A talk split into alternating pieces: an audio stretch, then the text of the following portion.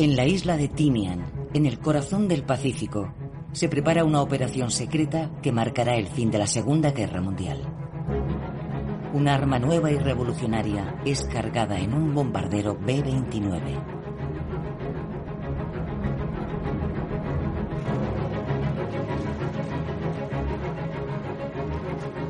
Un ingenio de más de 4 toneladas, cuyo coste se estima en 2.000 millones de dólares y en cuya fabricación han participado cerca de 140.000 personas. El compartimento de carga se cierra sobre Little Boy, la primera bomba atómica de la historia. A las 2 de la madrugada, un equipo de élite sube a bordo del B-29, bautizado como Enola Gay. El coronel Paul Tibbets aún no conoce su destino. La ciudad de Hiroshima es uno de los posibles objetivos. Los estadounidenses pretenden poner fin a la guerra que les enfrenta a Japón, aliado de la ya derrotada Alemania nazi. Hiroshima es una base logística de primer orden, con un sistema de guarniciones que cuenta con cerca de 40.000 soldados. En una ciudad diezmada por el fuego nuclear, un joven fotógrafo, Yoshito Matsushige, capturará con su cámara los momentos que siguieron a la explosión. Unas imágenes que nos permitirán penetrar en el terrible infierno en que se convirtió Hiroshima.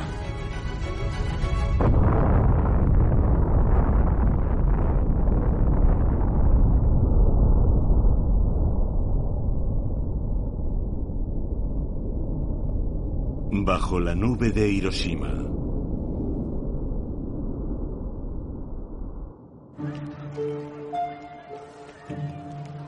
Es lunes 6 de agosto de 1945 y para los 350.000 habitantes de Hiroshima comienza un precioso día.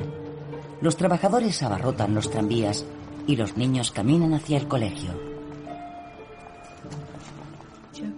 Yo estaba en la segunda planta de la oficina postal de ahorros a la que había sido asignada. Y cuando abrimos las ventanas que daban a la calle, todos dijimos, ¡qué día tan hermoso! Aquella mañana yo me encontraba en el restaurante donde solía desayunar. Ya había terminado y me disponía a marcharme. Y entonces entraron tres compañeros de mi colegio. Aquel verano no teníamos vacaciones. A las 7 y 10 han sonado las sirenas, anunciando un posible ataque aéreo, pero desde hace 45 minutos la tranquilidad inunda las calles. Todo el mundo está acostumbrado a ver aviones sobrevolando la ciudad y a nadie le inquieta que un B-29 se recorte en el cielo.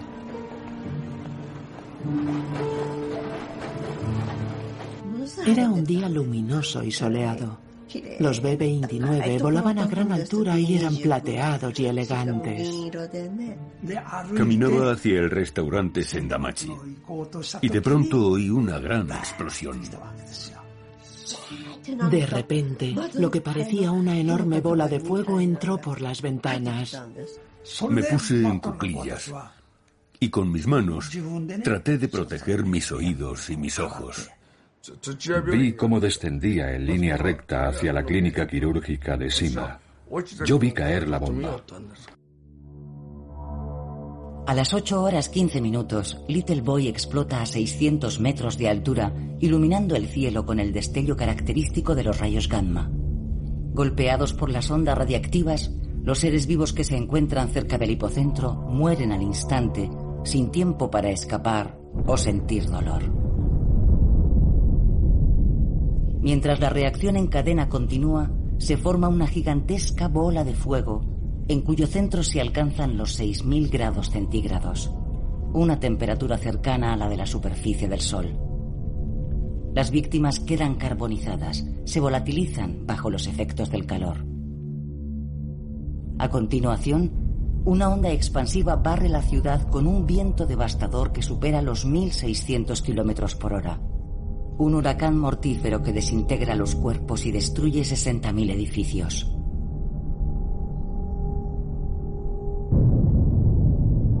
En un torbellino de vapor de agua y partículas radiactivas, una nube con forma de hongo se eleva a más de 12 kilómetros de altura sobre Hiroshima. Yo no vi la nube con forma de hongo. Y no la vi porque estaba debajo de ella. Mi cuerpo salió despedido y todos los papeles que llevaba en mis manos volaron por todas partes. Luego perdí el conocimiento. La onda expansiva me golpeó y caí desmayado.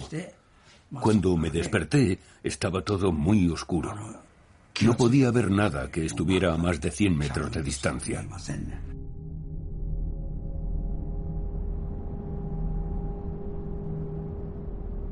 La bomba acaba de estallar. Isunao Suboi y Mitsuko Kouchi siguen vivos milagrosamente, protegidos por una pared o el cuerpo de alguna desdichada víctima. 70.000 personas han muerto en un radio de 3 kilómetros. El 90% de la ciudad ha quedado devastado. Incendios gigantescos alimentan la enorme nube que ahoga Hiroshima. Estaba tan oscuro que apenas podía ver la cara de mi esposa sentada junto a mí. Pero como estaba cogida de mi mano, comprendí que la bomba no nos había matado. A ninguno de los dos. Yoshito Matsushige, a sus 32 años, trabaja como fotógrafo para el periódico local Shigoku Shimbun, que está integrado en el cuerpo militar de prensa.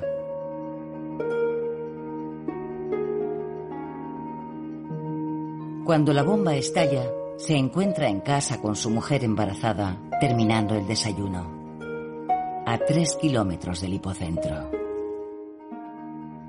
La onda expansiva golpeó nuestra casa, dejando un enorme agujero en la pared que ocupaba la planta baja y el primer piso.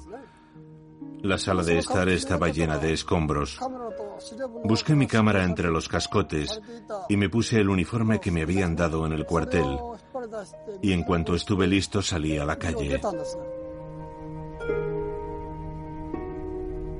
Su intención es llegar al centro de la ciudad, pero la explosión ha arrasado Hiroshima. En las calles solo hay escombros, cuerpos carbonizados y personas con horribles heridas. El calor del fuego le impide avanzar, así que da media vuelta y se dirige al puente Miyuki.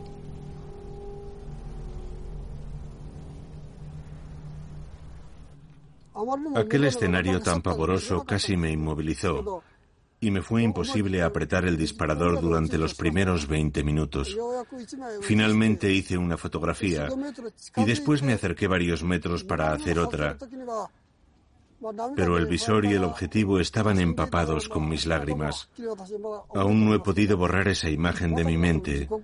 Aquello era un infierno.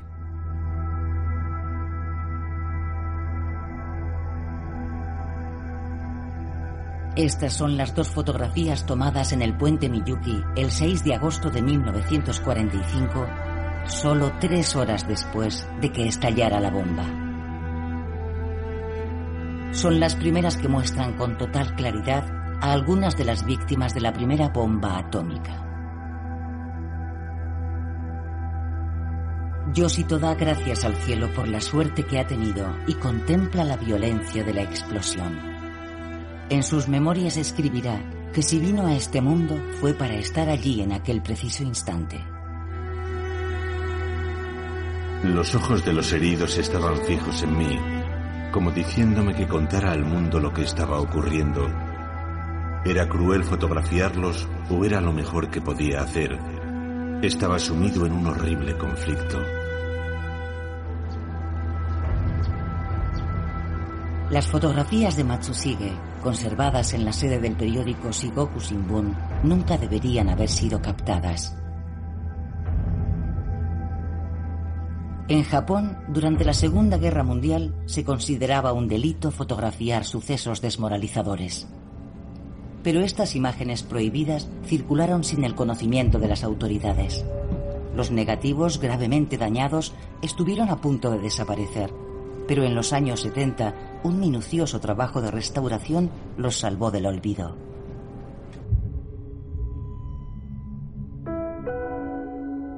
¿Qué experiencia vivieron aquellos desdichados sobre el puente Miyuki? ¿Quiénes son?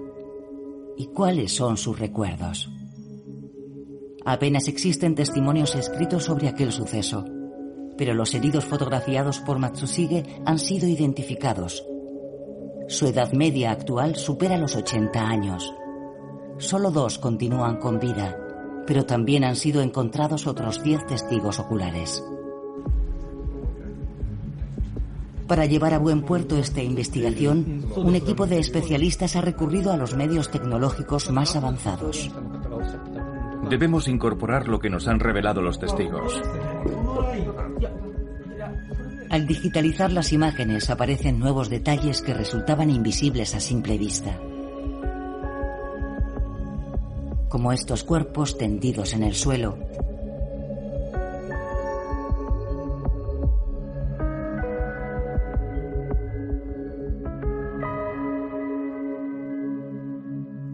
o este parapeto desintegrado por la explosión.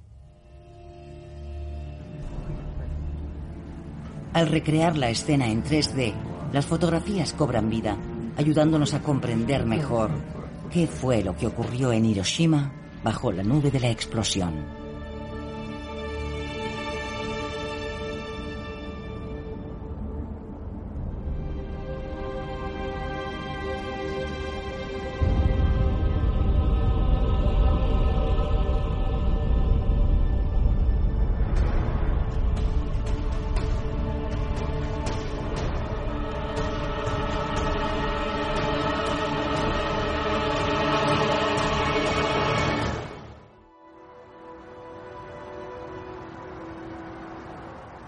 Hiroshima significa isla grande y está situada al borde del mar interior de Seto. El río Ota se bifurca en siete brazos a su paso por ella, lo que le brinda un aspecto de ciudad flotante. Pero si sus aguas empezaran a hervir, no habría escapatoria. El puente Miyuki jugó un papel crucial aquel fatídico día se encontraba justo en los límites de los incendios provocados por la explosión a 2.300 metros del hipocentro.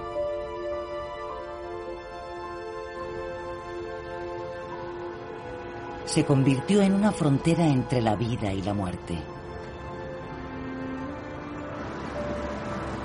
Las fotografías de Matsushige forman parte de un emotivo monumento que se yergue sobre el puente. Y ha llegado la hora de que nos revelen sus secretos.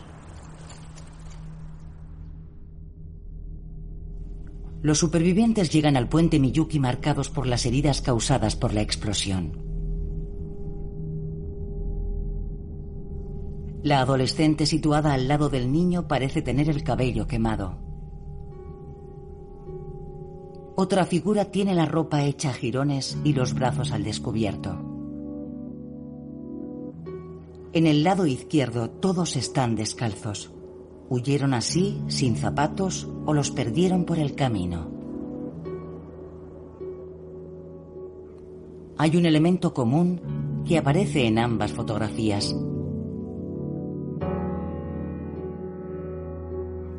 Una muchacha vestida con uniforme escolar.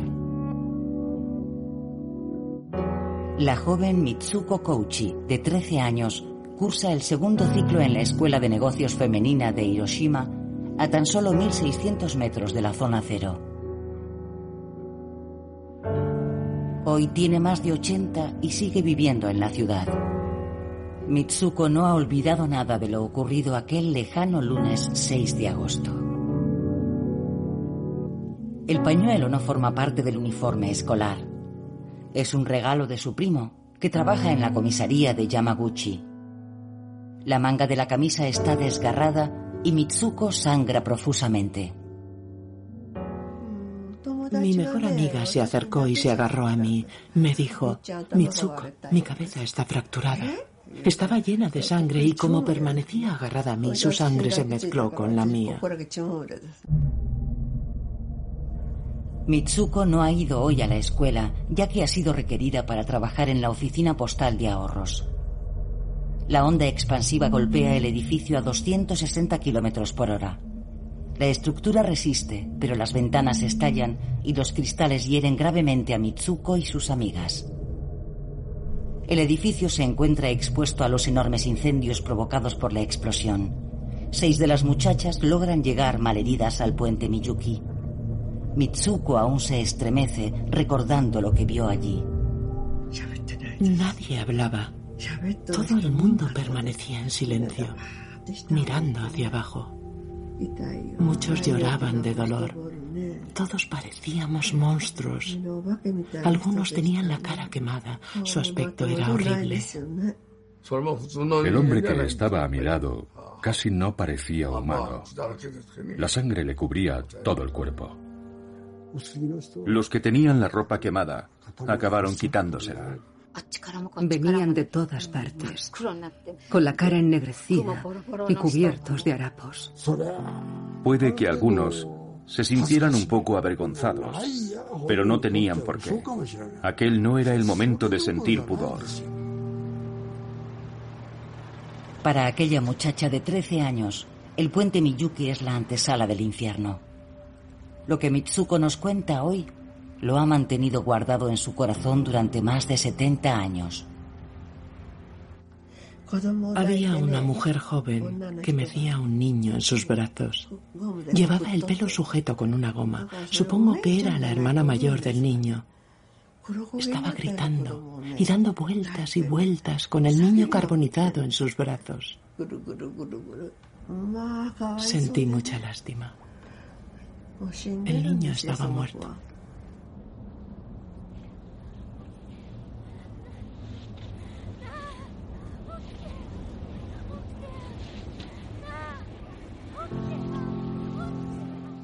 Gritaba un nombre, el nombre del niño, supongo. Decía, despierta, despierta. Pero él nunca despertó. Yo no podía apartar la mirada de aquel cuerpecito carbonizado.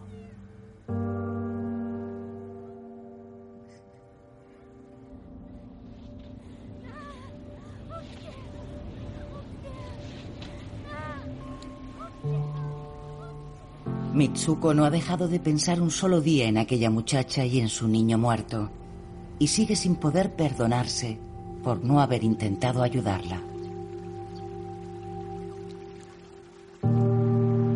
La confusión reina en el puente Miyuki aquella mañana del 6 de agosto. Han pasado tres horas desde la explosión y los heridos se amontonan para cruzarlo, huyendo del calor de la zona cero. Cuando Yoshito Matsushige toma estas dos fotografías, nadie sabe que lo que ha estallado es una bomba atómica. No recuerdo a todos los que fueron llegando, pero yo estoy allí, en el centro de la fotografía. Me pregunté, ¿por qué esa persona está fotografiando algo tan horrible? Entonces vi a un hombre de uniforme con una cámara fotográfica en la cintura. Resultaba extraño ver a alguien con una cámara. Recuerdo que me preguntó, ¿qué le ha pasado a Hiroshima? ¿Qué pasó aquella mañana bajo la nube de Hiroshima? Muchos de los heridos que llegan al puente Miyuki están sedientos y abrasados. Algunos se tiran al río para apaciguar su dolor pero su agotamiento les impide nadar y casi todos se ahogan. El Ota se llena de cadáveres, mientras en el puente todos permanecen callados, como esperando algo que no llega. ¿Qué hace el hombre de la gorra que está delante de Mitsuko? ¿Y por qué este otro se agacha? ¿Qué oculta este pequeño recipiente? Aquí un hombre levanta la cabeza como buscando algo. Parece tener la cabeza rapada. ¿Pero qué está esperando? Su nombre es Sunao Suboi. Mitsuko y él son las únicas personas identificadas de la fotografía que siguen vivas. Y es el único que puede revelarnos lo que ocurría en aquel momento en el puente Miyuki. Su rostro aún conserva las cicatrices de aquel terrible 6 de agosto. Tenía entonces 20 años. Aquella mañana, tras desayunar, Sunao pasea con unos amigos. Cuando la bomba explota se encuentra a 1200 metros de la zona cero. La radiación le quema la cara. Su espalda está sangrando y busca ayuda médica. Entonces ve a un hombre que aprieta su vientre para retener sus intestinos y a otro que se acerca con un ojo colgando. Frente a todo aquel horror, renuncia a ir al hospital y se dirige al puente. Todos los que están en el puente han acudido allí a curar sus quemaduras. Habían traído aceite de colza que se utilizaba para cocinar. Allí no había personal médico. Así que la gente se lo extendía lo mejor que podía por el cuerpo y la cara, metiendo los brazos en el cubo. El recipiente del suelo está lleno de aceite. Un remedio de emergencia para las quemaduras. Y el hombre alto, con gorra y uniforme, es un miembro de la defensa civil a quien han encargado aliviar a los quemados utilizando este método rudimentario. Al fondo, vistiendo un uniforme más claro, otro hombre del puesto provisional de primeros auxilios ayuda como mejor puede en esta ingrata tarea. Pero hay demasiada gente y demasiadas quemaduras. El preciado aceite de colza se acaba y es sustituido por aceite de motor, oscuro y espeso, procedente de la estación ferroviaria más próxima. Empezaron a utilizar aquello porque al menos era aceite. Se embadurnaron todo el cuerpo y sus caras se volvieron negras. Realmente parecían monstruos. Pero el sufrimiento continúa. En este puesto de socorro improvisado, algunos se quedan sin fuerzas y empiezan a renunciar a vivir. En el lado izquierdo, una muchacha se inclina con los brazos cubiertos de horribles quemaduras, agotada por el dolor. Otros, sin fuerzas para luchar, permanecen tendidos en el suelo, casi como esperando que la muerte termine con su agonía.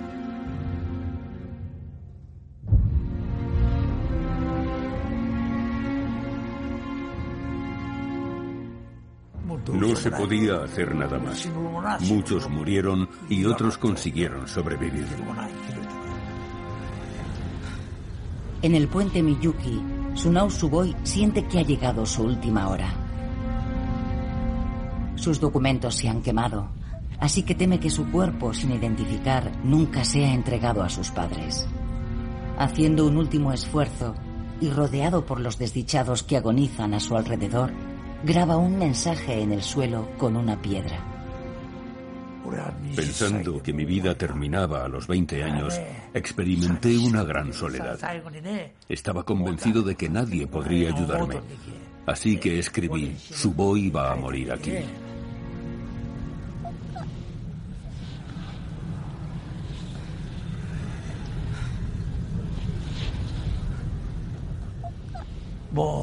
Quizá no fue soledad. Tal vez futilidad sería una palabra más apropiada. Estábamos agotados y exhaustos. Apenas podíamos movernos, así que ¿qué podíamos hacer por la gente que estaba tendida en el suelo? Algunos muchachos gritaban, mamá, papá, y luego morían. En el puente murió mucha gente.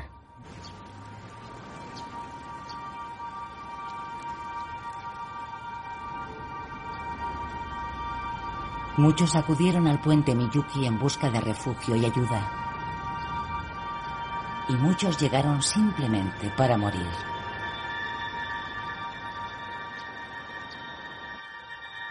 Aquel verano de 1945, muchos niños habían sido evacuados por miedo a los bombardeos.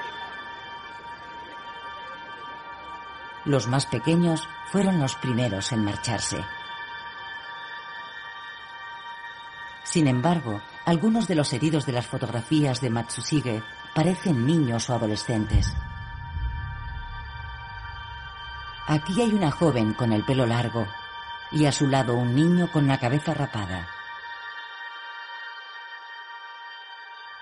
Estas figuras sentadas junto al desaparecido parapeto visten lo que parecen uniformes escolares. Y al fondo, este niño, semidesnudo y desvalido. ¿Qué está haciendo ahí? ¿Por qué hay tantos escolares en el puente Miyuki? Ya no recuerdo quién estaba sentado a mi lado aquel día en el puente. Parecían chicos y chicas estudiantes, y muchos de ellos tenían ya cierta edad.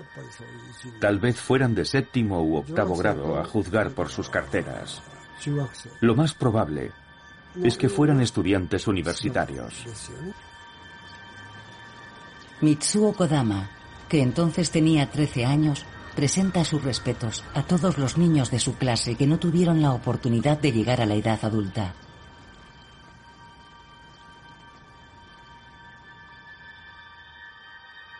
La bomba estalla a 800 metros de su colegio. Como la mayoría de sus compañeros, cae desmayado tras sufrir terribles heridas a causa de la radiación. Pero la existencia de colegios en la zona cero no explica el gran número de niños congregados en el puente Miyuki. Los niños en edad escolar debían contribuir a la maquinaria de la guerra. Muchos de ellos, con tan solo un año más que yo, ya estaban trabajando en las fábricas. Japón está en guerra y los hombres han partido al frente. Pero detrás de las líneas, la vida sigue su curso. Desde los 12 o 13 años, los muchachos son reclutados para realizar todo tipo de tareas. Las chicas de cierta edad también participan trabajando en el servicio postal o como conductoras de tranvía. Pero aquella mañana una tarea más peligrosa ocupa a los jóvenes de Hiroshima. Para evitar la propagación de los incendios causados por los bombardeos, muchos edificios eran demolidos para que actuaran como cortafuegos. Estos adolescentes recuperan piedras y escombros para construir barricadas contra el fuego. Cientos de jóvenes trabajan diseminados cerca del lugar de la inminente explosión. Cuando la bomba estalla, hay más de 8.000 en un radio de dos kilómetros. Muchos estudiantes movilizados se encontraban a menos de mil metros y el 60% no sobrevivió. Desde hace varios años, la profesora Keiko Otani investiga la pirámide de edad de las víctimas de Hiroshima. Sus estudios confirman los testimonios de los supervivientes y las conclusiones extraídas de las fotografías de Matsushige. Un 22% de las víctimas son adolescentes, principalmente de edades comprendidas entre los 13 y los 14 años. Cuando observamos la cantidad de niños inocentes que murieron a causa de la terrible explosión, es difícil no imaginar el horror de las escenas que aquella pobre gente tuvo que presenciar. Aquella mañana, la joven Chioko Kuwabara, de 13 años, participa en los trabajos de demolición. Le duele el estómago y descansa bajo un árbol cuando la bomba estalla. Gravemente herida en la cara, huye con dos compañeras hacia el puente Miyuki, donde encuentran a muchos otros niños. Éramos casi unos críos, unos críos heridos e indefensos que solo querían volver a casa. Nuestro único pensamiento era volver a nuestros hogares. Los niños esperan en el puente sin saber qué hacer o a dónde ir. Nunca olvidaré lo que pasamos allí. Siempre estará en mi memoria. Son muy pocos los que han conseguido llegar hasta allí casi ilesos. Todavía lloro cuando pienso en ellos, sentados y desvalidos, esperando a sus familias. Es una tristeza que no me ha abandonado nunca. Nunca.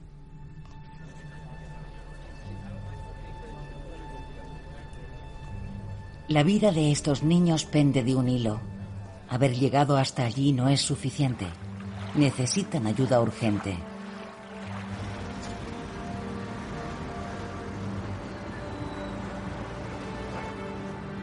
Para los militares japoneses, la capitulación es una idea inconcebible. En el infierno de Hiroshima, la máxima prioridad es salvar a los hombres y mujeres capaces de continuar la lucha.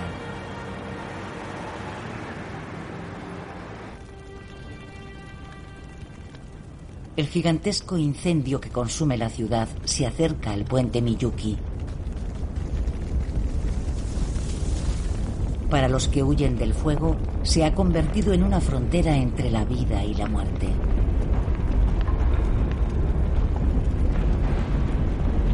Las víctimas que acuden al puente son cada vez más numerosas. Gracias a algunos testigos, es posible reconstruir lo que sucede fuera del encuadre de las fotos de Matsushige. Un trasiego incesante de camiones militares con equipos de socorro que intentan trasladar a los quemados a los hospitales que aún siguen en pie. Goro Takeuchi, un cadete del ejército de 22 años destinado en las afueras de Hiroshima, ve un violento destello de luz inundando el cielo y oye un gran estruendo sordo. Media hora más tarde, sale junto a otro centenar de soldados para organizar la evacuación. Las órdenes que recibe al llegar al puente Miyuki le dejan horrorizado. Debía dar prioridad a la evacuación de los militares. Las mujeres, los niños y las personas mayores no eran importantes. Niños, mujeres y ancianos eran considerados seres débiles. Solo los hombres jóvenes debían ser evacuados. Bajo un silencio mortal y ante la mirada incrédula de los heridos, comienza la evacuación. Los jóvenes soldados seguían siendo una parte indispensable del esfuerzo de la guerra y de la defensa de nuestra nación. Esa fue la razón por la que recibimos aquella terrible orden.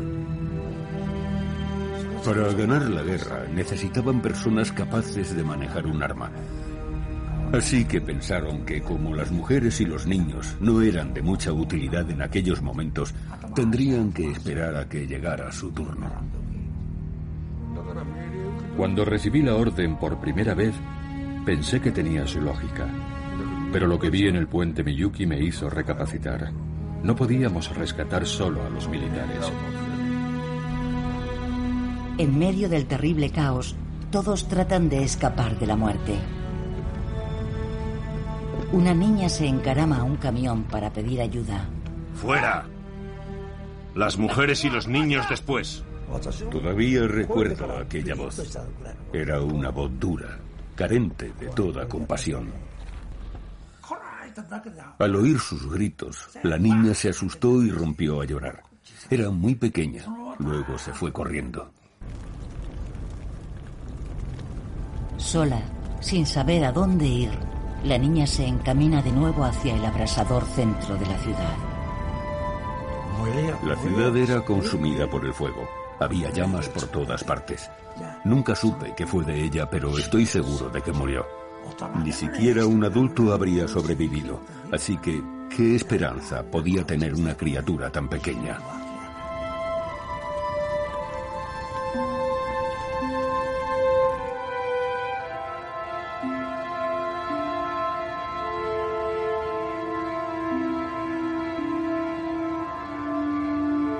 ¿Cuántos niños llegaron aquel 6 de agosto al puente Miyuki para luego volver a desaparecer, como la niña cuya imagen quedó grabada para siempre en la memoria de su boy?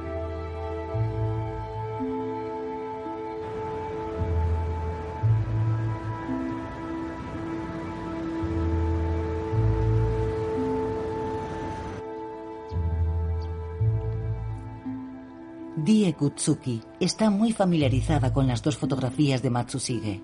Desde su más tierna infancia creció con una convicción profundamente arraigada en su familia. En esta foto, muy cerca del hombre que aplica el aceite, un niño con el pelo corto permanece de pie dándonos la espalda. Cuando me enseñaron la foto por primera vez, me pregunté cómo podían reconocerle sin verle la cara. Mis abuelos han escuchado esa misma pregunta una y otra vez. La familia de Die Kutsuki no alberga la menor duda. El niño de la foto es el tío Akira. La singular forma de sus orejas es la prueba indiscutible. Nunca lo encontraron, ni supieron qué había sido de él. Pero un día mi abuela vio esta foto en alguna parte, tal vez en un periódico o una revista. Y reconoció de inmediato a su hijo Akira, incluso de espaldas. Akira, el hermano del padre de Die, se encuentra en la escuela cuando la bomba nuclear estalla sobre Hiroshima. Se siente solo e indefenso y trata de volver a casa. Arrastrado por el tropel de chiquillos que huyen del fuego, llega al puente poco antes que Matsushige. Es él quien aparece en la foto, sin ninguna duda. Pero ¿por qué no consiguió volver? Cuando un gran número de personas muere a la vez por una catástrofe tan terrible como la de aquel día, es imposible conocer el destino de cada una de ellas. Esa es la crueldad de la guerra y de la bomba atómica.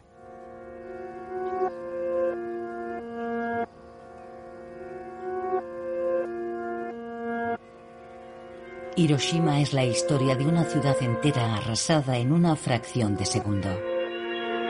La historia de miles de vidas segadas en un instante.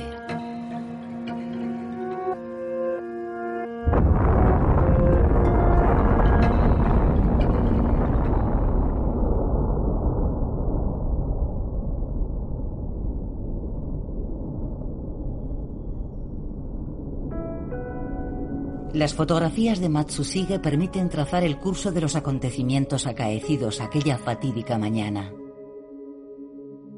Pero ¿qué sabemos del sufrimiento que experimentó la población bajo la nube de Hiroshima? El doctor Harada, cirujano en el hospital de Osaka y especialista en emergencias y desastres, examina con atención las fotografías de Matsushige.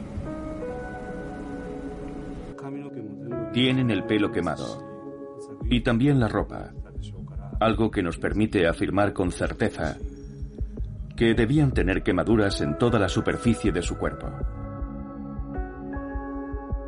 Un detalle llama su atención. Todas las víctimas muestran síntomas característicos de quemaduras muy graves. Las partes del cuerpo que aparecen sobreexpuestas así lo atestiguan. No es el tipo de quemaduras que podemos sufrir en un momento dado en nuestra vida cotidiana. Cuando alguien es alcanzado por la radiación de una bomba atómica, la piel absorbe los rayos y libera calor. El ligero atuendo de verano aumentó la intensidad y gravedad de las quemaduras, ya que muchas partes del cuerpo no estaban protegidas por la ropa. Las quemaduras que presentaban las víctimas eran profundas y severas. Y aquello fue algo que sorprendió y horrorizó al personal médico. Nadie había visto nada igual. Durante la explosión de una bomba atómica, la temperatura es tan alta que el pelo se eriza. La epidermis sufre quemaduras profundas y se cubre con rapidez de enormes ampollas que cuando estallan dejan la carne al descubierto. Las terminaciones nerviosas entran en contacto con el aire.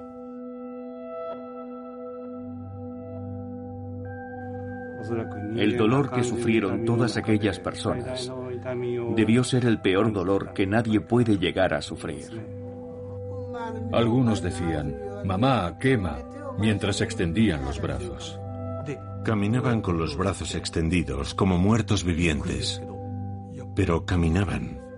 Al principio me preguntaba por qué les colgaban jirones de ropa de los brazos. Pero no era su ropa, era su piel. Es algo que comprendí más tarde en el hospital. Tenían la piel despellejada y bajo ella podías ver el interior rojizo en carne viva, quemado también. La piel estaba vuelta hacia el exterior y de la carne redumaba líquido.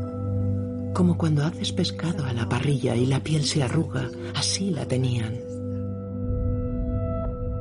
El padre de Mitsuko Kouchi se encuentra también en el puente, con graves quemaduras en los brazos. Le tenía cogido de la mano y le pregunté, ¿te encuentras bien? Entonces la piel del brazo comenzó a descolgarse y terminó descolgándose hasta la mano. La piel de su brazo se deslizó por completo, como un guante mojado.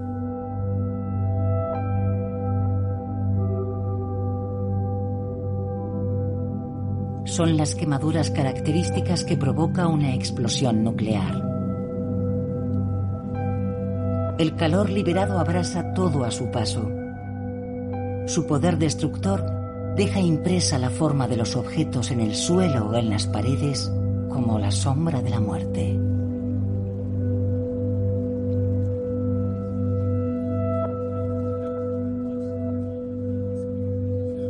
Los hospitales que siguen en pie se ven desbordados por la incesante llegada de nuevas víctimas. Las quemaduras que presentan exceden la imaginación humana.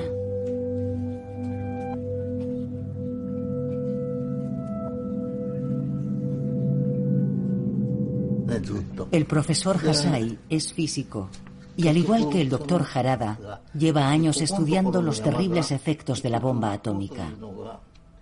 Él también quedó impresionado por la gravedad de las quemaduras.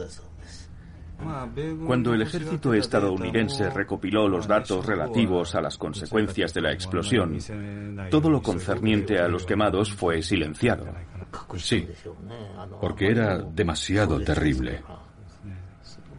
Si se hubieran mostrado entonces, la reacción del pueblo estadounidense y del resto del mundo habría sido muy diferente.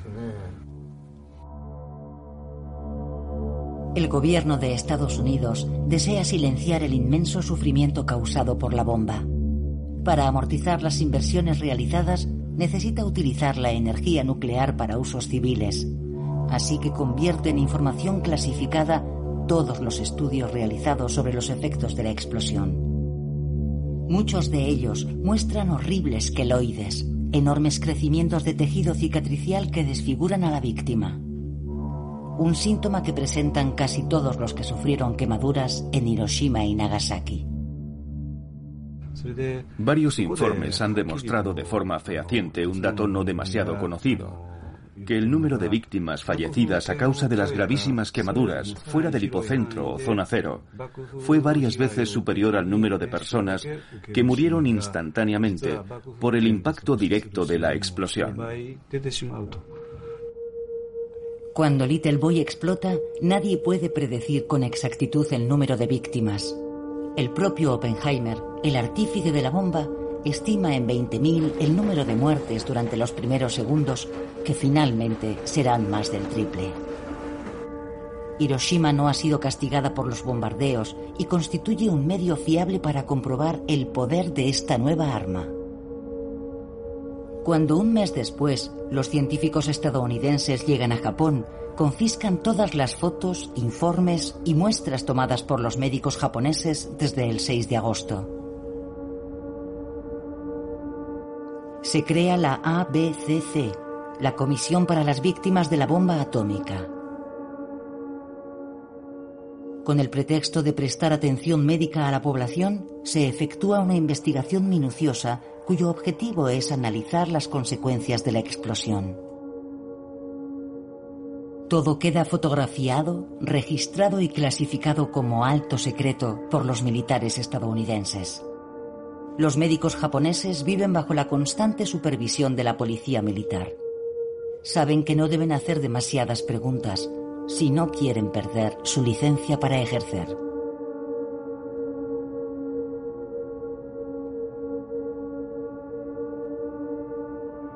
Las quemaduras causadas por la bomba son filmadas en toda la región.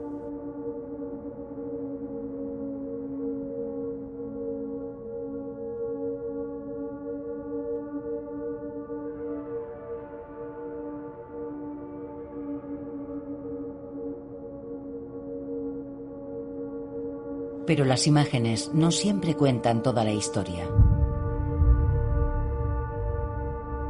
El padre de Kouchi fue examinado en la ABCC. Tiempo después, tras su muerte, su hijo intentó recuperar el cuerpo. Mi hermano me pidió que me pusiese en contacto con la ABCC y fue cuando descubrí que mi padre había sido conservado en formol.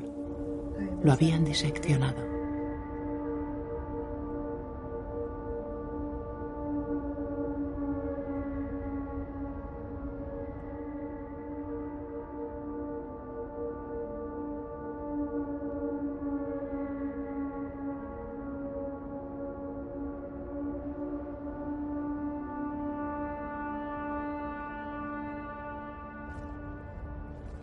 Cuatro días después de la explosión, surgió una extraña enfermedad caracterizada por vómitos, sangrado, carne putrefacta y pérdida de cabello que será conocida como la plaga atómica de Hiroshima. Sus habitantes empiezan a descubrir los efectos de la radiactividad. Decenas de mujeres dan a luz prematuramente entre las ruinas de una ciudad todavía en llamas.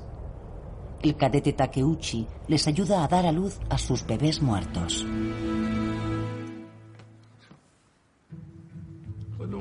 Aquellos pobres desdichados no tenían ese hermoso color sonrosado de los recién nacidos.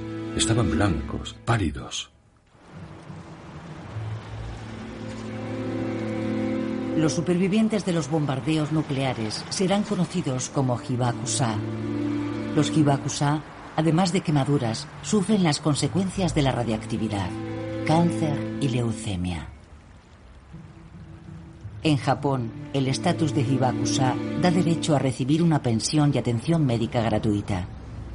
Pero esto pronto se vuelve contra ellos. La gente les tiene miedo. Algunos niños nacen con malformaciones y muchos hombres son estériles. Las víctimas se sienten culpables de estar vivas y se ven obligadas a esconderse o a guardar su terrible secreto por temor a ser marginadas. Al dolor de las heridas se añade el de la exclusión.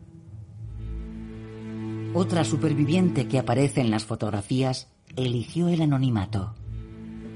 Esta mujer sigue viva, pero nunca quiso que nadie lo supiera por miedo a ser rechazada. Yo tampoco quería. Pero mi hermano insistió porque nuestro padre aparece en la imagen. Para evitar que sus descendientes sean estigmatizados, muchos Hibakusa siguen ocultando su identidad.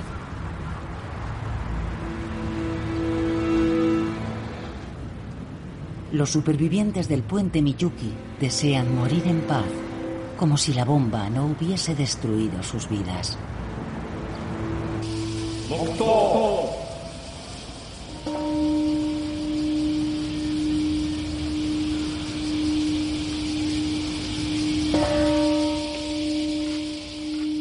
Desean olvidar, pero otros necesitan perpetuar el recuerdo.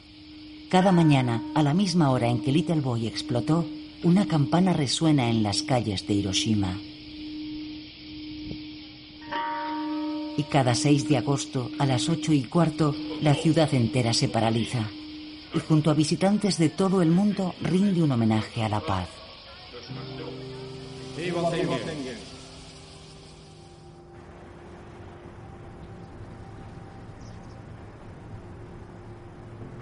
Como muchos otros supervivientes, Sunao Suboi ha vivido siempre bajo la sombra de la bomba. Y como casi todos ellos, siente que el destino le permitió vivir para que transmitiera el mensaje. El puente Miyuki no es solo un lugar al que acudieron muchas víctimas aquel terrible día. Para mí representa también el punto de partida de mi vida posterior. Fue mi renacimiento, por así decirlo. En el puente Miyuki, en apenas un instante, Suboi, Kouchi, Nishioka, Kodama y todos los demás perdieron su inocencia. Nunca debió ocurrir. Aún me parece estar viendo aquellas interminables colas de personas quemadas. Es algo que no tendría que haber visto jamás.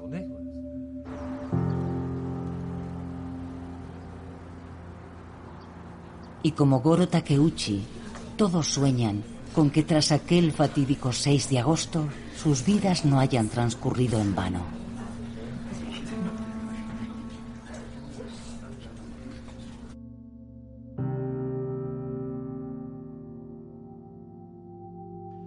Cuando todos hayamos muerto, no quedará nadie para contar lo que ocurrió. Tengo el deber de prestar testimonio mientras aún siga viva. Mi deber era recordarlo todo y recoger tantos documentos como fuera posible para poder transmitírselo a los jóvenes. Me gustaría que la gente en el mundo entero entendiera el auténtico valor de la paz, que comprendiera que es un precioso regalo que debemos conservar y que no olvidara nunca lo ocurrido en Hiroshima. Eso es lo que me gustaría conseguir.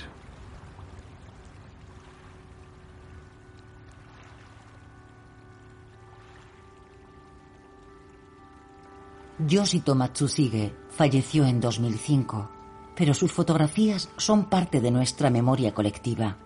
Constituyen un homenaje a las más de 200.000 víctimas de Hiroshima y a las que murieron en Nagasaki tres días después. Sus imágenes revelan el dolor inconmensurable que aquel 6 de agosto de 1945 sufrieron hombres, mujeres y niños atrapados en el infierno nuclear bajo la nube de Hiroshima.